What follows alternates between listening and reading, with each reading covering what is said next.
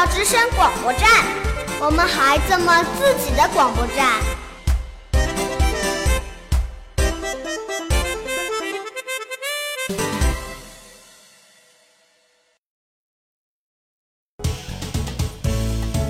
追踪时事热点，尽显信息动态，聚焦生活点滴，了解奇闻异事。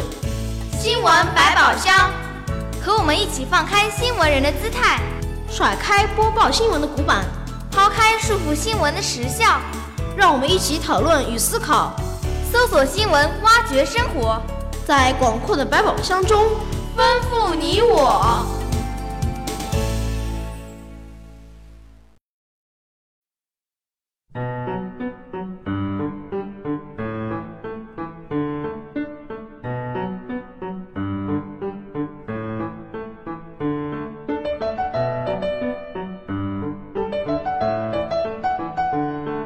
天下时事，事事关心；百姓心声，声声入耳。听众朋友们，大家好，我是小胡，我是默默。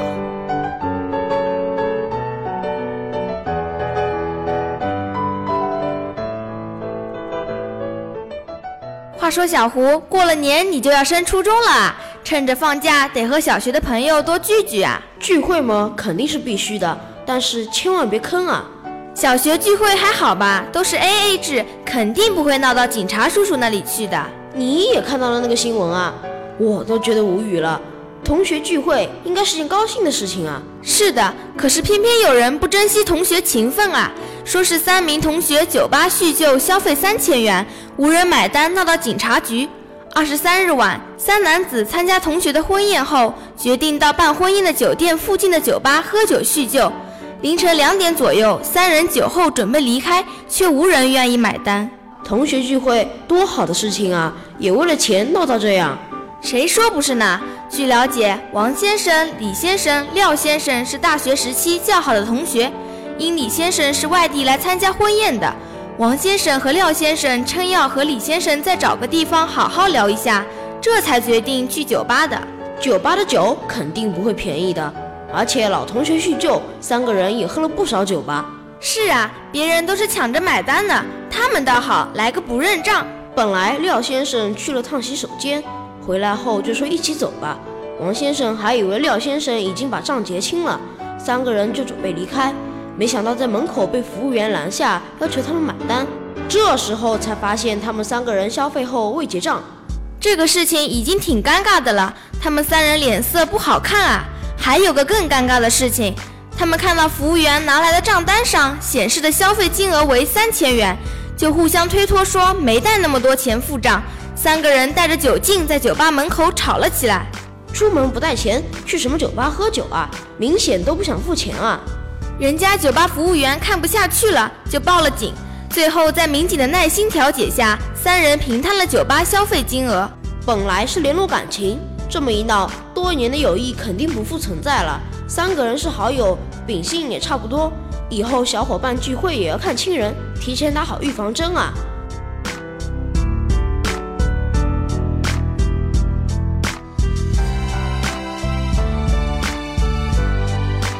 他们毕竟出社会了，咱们小伙伴啊，聚会去学校食堂好了，既便宜又方便。食堂还是算了吧。现在学校的食堂也坑学生啊？不会吧，学校那么多学生，都是祖国未来的花朵，坑学生后果很严重啊！是的，这不，河南南阳两人承包食堂坑学生，添加过量泡打粉被查出来获了刑。泡打粉是什么东西啊？泡打粉是一种食用性添加剂，它是由苏打粉配合其他酸性材料，并以玉米粉为填充剂白色粉末，又称发泡粉和发酵粉。主要用于粮食制品快速发酵，例如蛋糕、发糕、包子、馒头、酥饼、面包等食品。原来是食品添加剂呀！我妈还让我少吃外面的东西，食品添加剂可能过量，对人身体危害挺大的。是的，自去年九月开始，被告人张某和白某在南阳市某中学承包学校食堂，使用泡打粉发面制作夹菜油饼。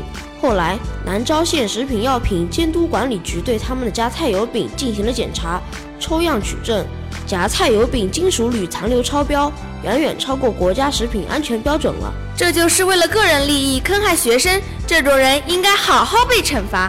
那肯定的，法官肯定不会饶了他们。卧龙法院经审理认为，被告人张某、白某生产销售不符合安全标准的食品，足以造成严重食源性疾病，其行为已构成生产销售不符合安全标准的食品罪。那他们最后被判了多少年？今年十一月二十四日，南阳市卧龙区法院一审以食品罪分别判处被告人张某、白某拘役六个月，并处罚金人民币一千元。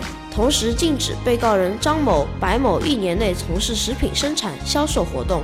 才一年啊！要是可以，这种人应该罚他一辈子不能做食品行业。刑法来说也是可以的，金钱处罚是轻了点，一千块还不够一个苹果手机呢。是的，要是新买的苹果六 S 丢了，那就亏大发了。哦，你说掉包事件啊？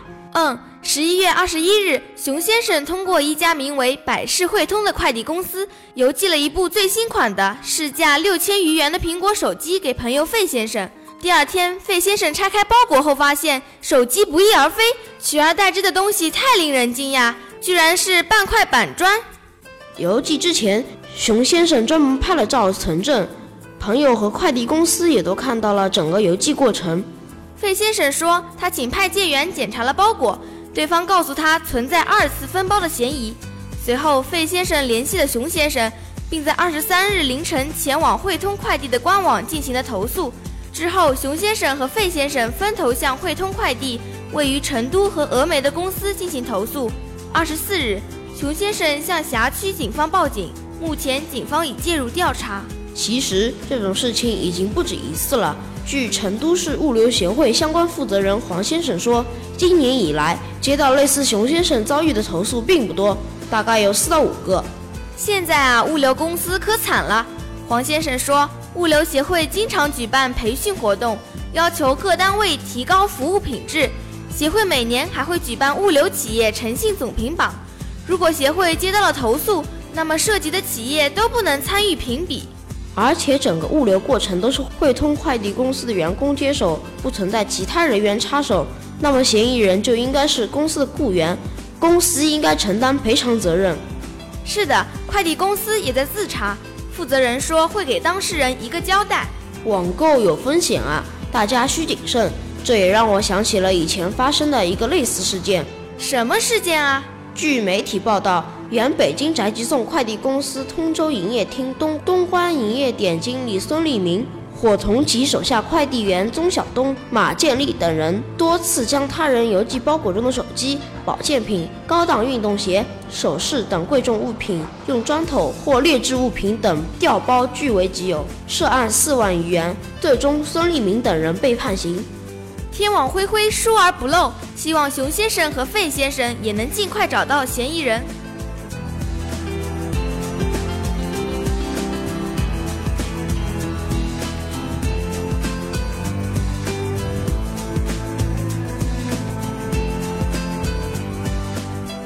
刚刚说了坑同学、坑学生、坑买家那些不愉快的事情，默默来讲点愉快的新闻吧。好的，玉米蛇偏爱乡村生活，喜欢晚间及黄昏时运动。球蟒常年生活在半干旱的沙漠地区，当其害怕时会缩卷成一个球，因此得名。哎呦，我最讨厌蛇了。这是兰州市外国语学校初三学生李天龙在说他在学校养的小动物。上初中了。在学校里还能自己养小动物，我怎么没听说过？这不，近几年新课改革要求各个学校依据自身的性质、特点、条件以及可利用和开发的资源进行校本课程开发。所以，据此，兰州市外国语学校在开设传统文化课程的基础上，集中开发了包括欧美经典音乐、西方文明礼仪、科技创新等种类丰富的校本课程。通过各个社团组织，让学生自主选课参与，每周三次。所以有学生就选择了养这些奇怪的小动物啊！不止如此，还有空中花园呢。空中花园是在楼顶上建的吗？聪明，是的，它位于该校教学楼最顶层的种植养殖生物综合活动实践室，又被师生们昵称为空中花园。分为无土栽培、新瓷花卉、萌芽种植社团、爱心养殖社团四个区域，在校内被津津乐道。哇塞，好酷啊！我真想去那个学校读书啊！不只是你想，我也想啊！广播前的小朋友都想啊！这些都是学校的学生在生物老师的指导下完成的。大家挽起袖子，栽苗、移苗、浇水，给宠物清理窝棚、喂水喂食，忙得不亦乐乎。对了，之前你说李天龙同学养蛇，其他人养的动物肯定也不寻常吧？是的，与李天龙一样，初三学生孟延军也十分喜爱小动物，摆弄着攀爬的非洲陈巴布蜘蛛。他告诉我们，这种蜘蛛有微毒，身长能够达到二十二厘米，具有一定攻击性，但只要人类不突然出现在它面前，不在其吃东西时靠近，是没有危险的。有毒？学校也放心让他养啊，感觉挺冒险的。学校都会有老师指导，而且大家还会经常去空中花园交流饲养心得，问题不大。那就好了，我听着还是有点瘆人啊。那是你接触的少，要是你了解了小动物的习性，自己再养一养，肯定会喜欢的，自己的知识面也会扩展的。算了，我还是学学种菜、种树吧。那也行。据学校生物老师马兰英透露。不久前，多名日本访客专门来到该校的种植养殖实践室，和同学们一起实践，探讨了无土种植技术。现在，他们与学生共同栽种的苗子已长出一寸有余。此外，无土育苗涉及太空辣椒、油菜、甜菜、草莓等蔬果品种。去年还邀请家长、学员一同品尝了这些食物。无土种植，那学会了，在自己家里也能种菜啊，比外面买的蔬菜可好太多了。住小区必备啊！不止呢，学生则通过育苗、移栽、管理、记录等过程提升了爱心，对于促进思维形成、体验成功的快乐也有很大帮助。嗯，其实对学生的学习也是有很大的帮助的，至少认知了科学，就有了用科学方法的意识。是的，这也是一个长期熏陶的过程。好了，今天的新闻就播到这儿了。总是还是一句话。做安分守己的人，做脚踏实地的事。那今天感谢您的收听，我们下期同一时间再见，再见。